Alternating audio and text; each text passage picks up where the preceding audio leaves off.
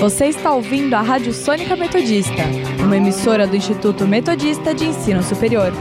Transmitindo do edifício Delta do campus universitário em Rude Ramos, São Bernardo do Campo. Rádio Sônica Metodista, a rádio da Metô.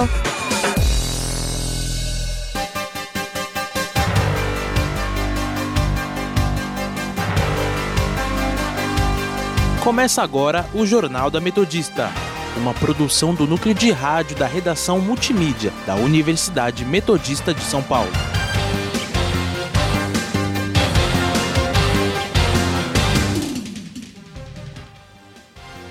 Boa tarde, eu sou o Lucas Teixeira. E eu sou o Felipe Laurindo. Agora são 5 horas da tarde e está começando o Jornal da Metodista. Você pode nos seguir pelo Instagram, arroba portal RR Online ou arroba Sônica Metodista. Também estamos na Rádio Sônica pelo Spotify. Vamos agora com as principais notícias dessa quinta-feira, dia 26 de agosto de 2021.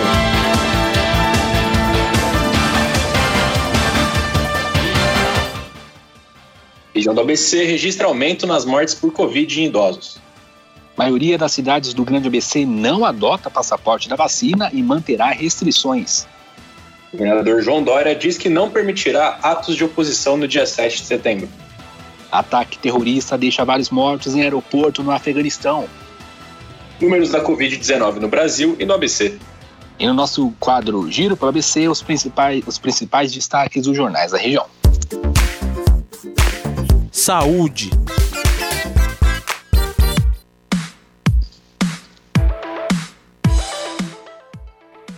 Brasil registra 901 mortes por Covid-19 nas últimas 24 horas, totalizando 576.730 óbitos desde o início da pandemia. Com isso, a média móvel de mortes nos últimos sete dias ficou em 718, a menor desde o dia 7 de janeiro.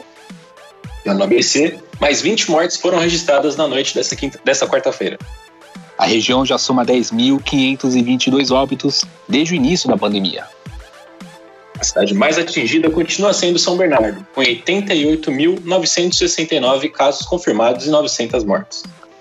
Em imunização, o ABC já vacinou 33% da população com a segunda dose ou a dose única. Em relação à aplicação da primeira dose, a média ficou em 69,74%.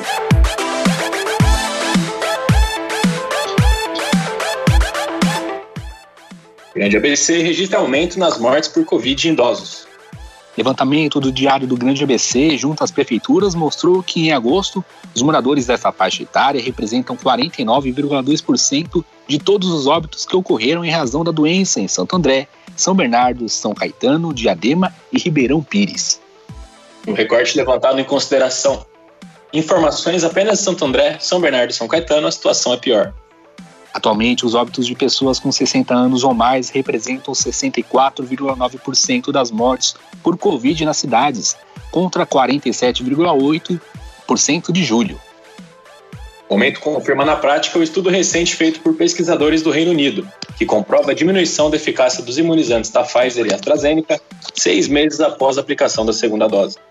Isso motivou o Ministério da Saúde a propor o reforço da vacinação nos idosos a partir de setembro.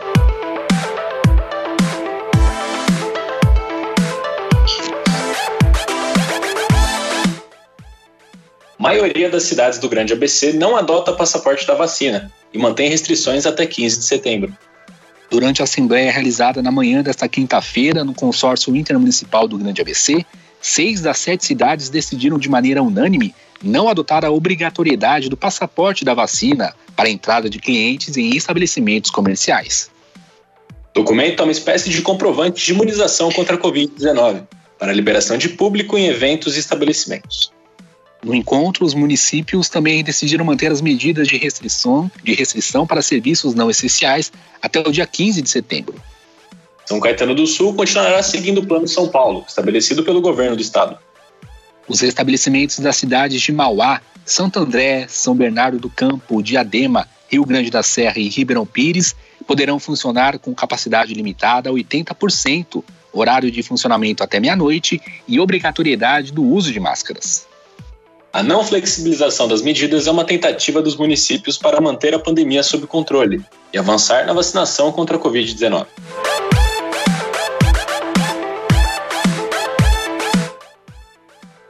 Pfizer e BioNTech assinam um acordo com a Eurofarma para a fabricação da vacina contra a Covid-19.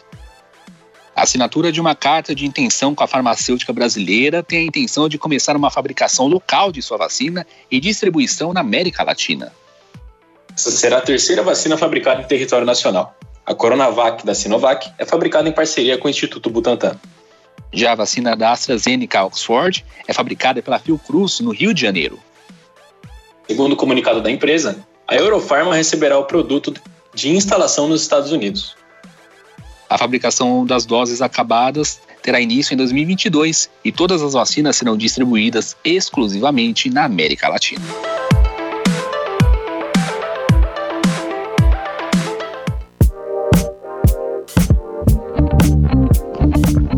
Cidades.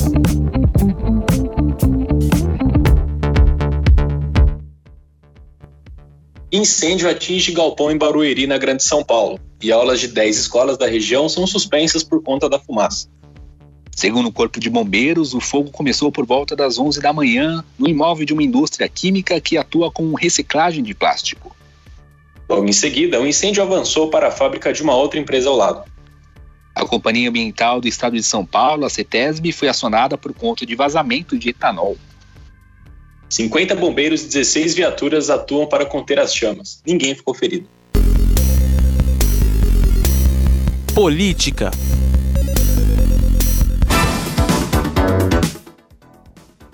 O governador João Dória diz que não permitirá atos da oposição no dia 7 de setembro, data reservada para o grupo pró-Bolsonaro. Com isso, a manifestação contrária prevista para ocorrer no Vale do Anhangabaú fica impedida de ser realizada.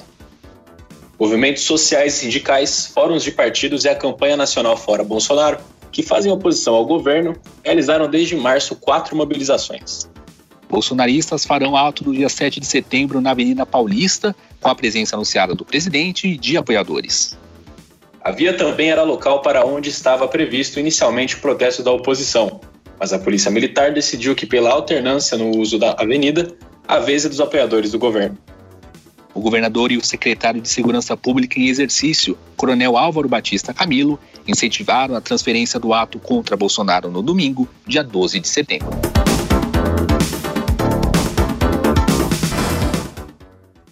Fux diz que ditadura é inadmissível e que impeachment de ministro tem, abre aspas, roupagem de ameaça, fecha aspas. A afirmação foi dada pelo ministro e presidente do STF, Luiz Fux, em meio aos ataques do presidente Jair Bolsonaro ao judiciário. No fim da semana passada, Bolsonaro apresentou o pedido de impeachment do ministro Alexandre de Moraes, também do STF. O pedido foi rejeitado nesta quarta-feira pelo presidente do Senado, Rodrigo Pacheco. Bolsonaro intensificou seus ataques ao, judi ao judiciário após recentemente virar alvo de investigações, entre elas a do Tribunal Superior Eleitoral, onde ele é investigado por deslegitimar sem provas as urnas eletrônicas. Ele também foi incluído na investigação do STF, o chamado o chamado inquérito das fake news sobre esquema de disseminação organizada e sistema de informações falsas, com o objetivo de corroer a democracia e as instituições. Além disso, aliados do presidente foram alvos nos últimos dias de mandados de prisão e de busca e apreensão, por atos de ameaça contra a democracia. Moraes foi o ministro responsável por autorizar as medidas. O presidente do STF disse que não há na atuação de Moraes nenhum indício de irregularidade que possa motivar o impeachment.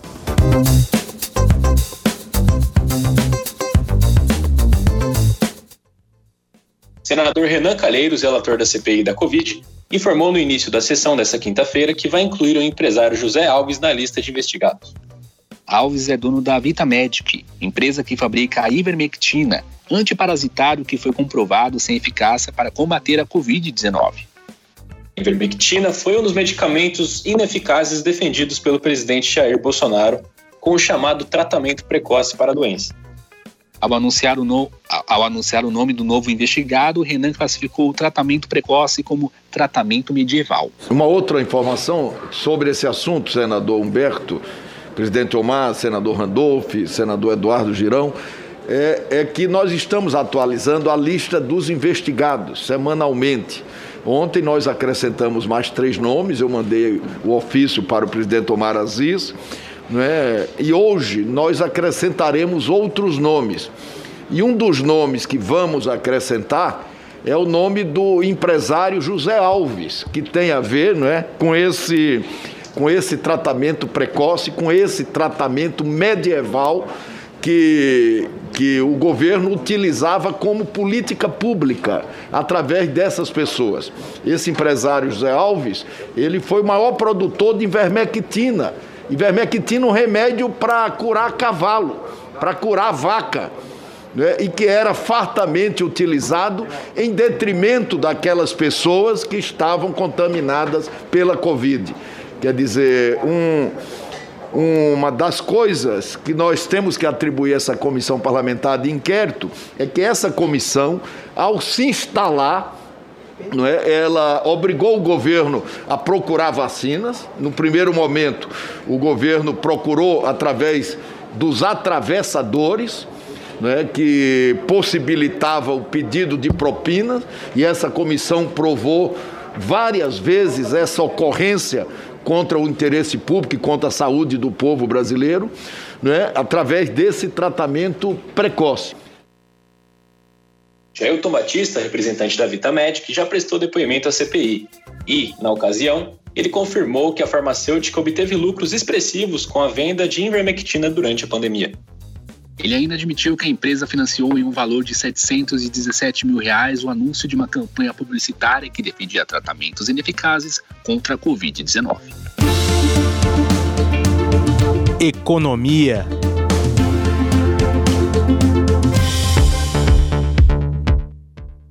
Ministro da Economia Paulo Guedes afirma que taxa extra na conta de luz deve ser aumentada. O Brasil enfrenta a pior crise hídrica nos últimos 91 anos e a maneira tarifária já foi reajustada em junho deste ano. Para o ministro, abre aspas, não adianta ficar sentado chorando, fecha aspas. Nessa quarta, Paulo Guedes já havia indagado qual era o problema de a energia ficar um pouco mais cara. Os reservatórios das hidrelétricas do Sudeste e Centro-Oeste, que respondem a 70% da capacidade de geração de energia do país, estão com 22,5% de capacidade de armazenamento, e não há perspectiva de chuva forte nessas regiões até meados de outubro.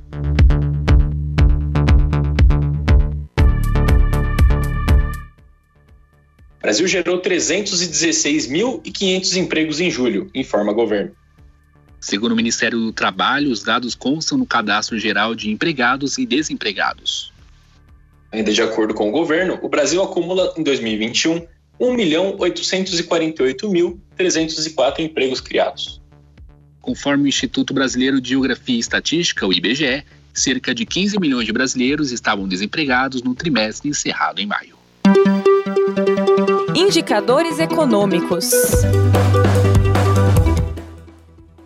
Agora são 5 horas e 12 minutos e vamos aos indicadores econômicos com a repórter Andressa Schmidt. Boa tarde, Andressa.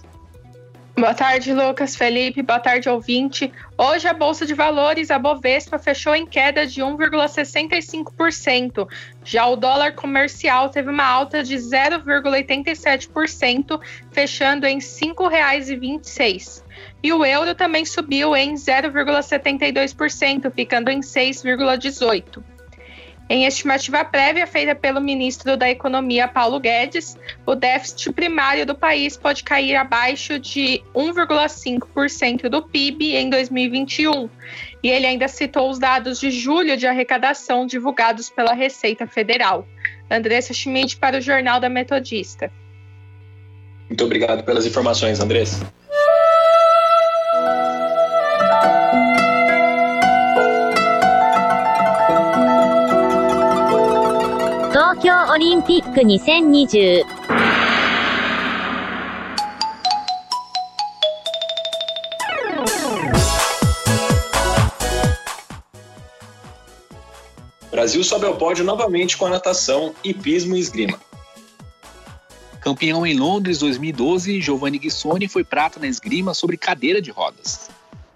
A segunda prata do dia foi inédita. Rodolfo Riscala conquistou o melhor resultado da história do Brasil no hipismo dos Jogos Paralímpicos.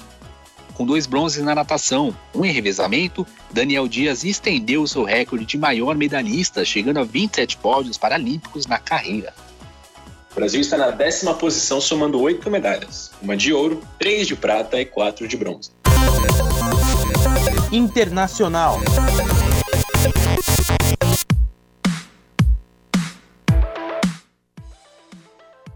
Ataque terrorista deixa várias vítimas em aeroporto de Cabul, no Afeganistão. O Pentágono fala em ataque complexo e confirma pelo menos duas explosões, além de afirmar que 12 soldados americanos foram mortos e dezenas ficaram feridos. Segundo a BBC, pelo menos 60 pessoas morreram e outras 140 ficaram feridas nas explosões do aeroporto de Cabul. Disse um alto funcionário da sede. O aeroporto internacional Hamid Karzai é a única porta de saída do país para milhares de estrangeiros e afegãos que tentam embarcar nos voos de retirada organizados pelos países ocidentais. Uma autoridade dos Estados Unidos disse, disse à agência Associated Press que definitivamente acredita que o ataque foi executado pelo Estado Islâmico, grupo terrorista que é mais radical do que o Talibã, e que criticou o acordo de paz responsável pela retirada estrangeira do Afeganistão. Previsão do tempo. Vamos agora saber a previsão do tempo com o repórter Arthur Ferrari, que está ao vivo e vai nos trazer mais informações. Boa tarde, Arthur. Essa quinta-feira está um pouco estranha, né? Eu até estava com o ventilador ligado, mas ao decorrer do, do dia, é, ventania, nuvens surgiram. Como vai ser? Vai continuar nessa indecisão ou o tempo vai continuar firme?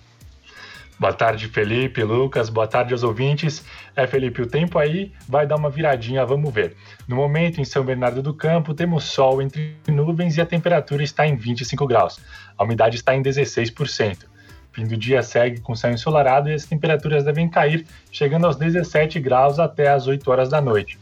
Como eu disse ontem aqui no jornal, esperamos chuva ainda hoje, mas serão pancadas leves vindo para dar uma refrescada a partir das 6 horas da tarde. E aí, Felipe, olha que interessante. Amanhã, quinta-feira, é dia de tirar o agasalho do guarda-roupa. As temperaturas caem bruscamente. O dia terá máxima de 17 e mínima de 14 graus. A quinta-feira terá céu nublado e deve garoar durante todo o dia. Então podemos preparar também o guarda-chuva. Uma notícia legal também é que a umidade fica entre 60% e 92%, trazendo um alívio para a gente. Arthur Ferrari para o Jornal da Metodista. Vocês ouviram o Arthur, né? Se for sair amanhã, levem o agasalho e também o guarda-chuva. Muito obrigado pelas informações.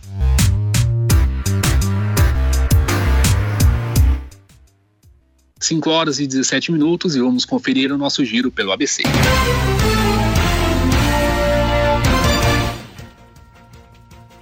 Diário do Grande ABC. Mananciais que abastecem a região secam e alerta é ligado. Reporte Diário, Santo André homenageia guardas civis por ocorrências de destaque. ABC do ABC. Zoonoses de Ribeirão Pires realizam capacitação junto a órgão do Estado de São Paulo. ABC Repórter, Prefeitura de São Bernardo institui nova edição do Programa de Regularização Tributária.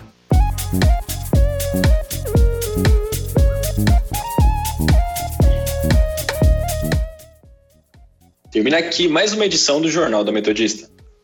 O jornal vai ao ar ao vivo de segunda a sexta-feira, às 5 horas da tarde, e reprisa às 9 horas da noite. E você, caro ouvinte, pode continuar nos acompanhando pelo Instagram, arroba portalrronline ou arroba Sônica Metodista. Não esqueça que a Rádio Sônica está na podosfera. Além do Mixcloud, você pode nos ouvir no Spotify, Deezer, Google Podcasts, Pocket Casts, Public, iTunes, Overcast e Castro. Para mais informações, acesse o nosso portal através do endereço www.metodista.br/rronline.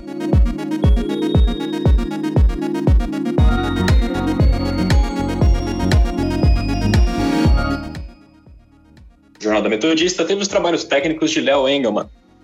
Participação dos repórteres Andressa Schmidt e Arthur Ferrari. Apresentação de Lucas Teixeira e Felipe Laurindo. Continue ouvindo nossa programação e até amanhã.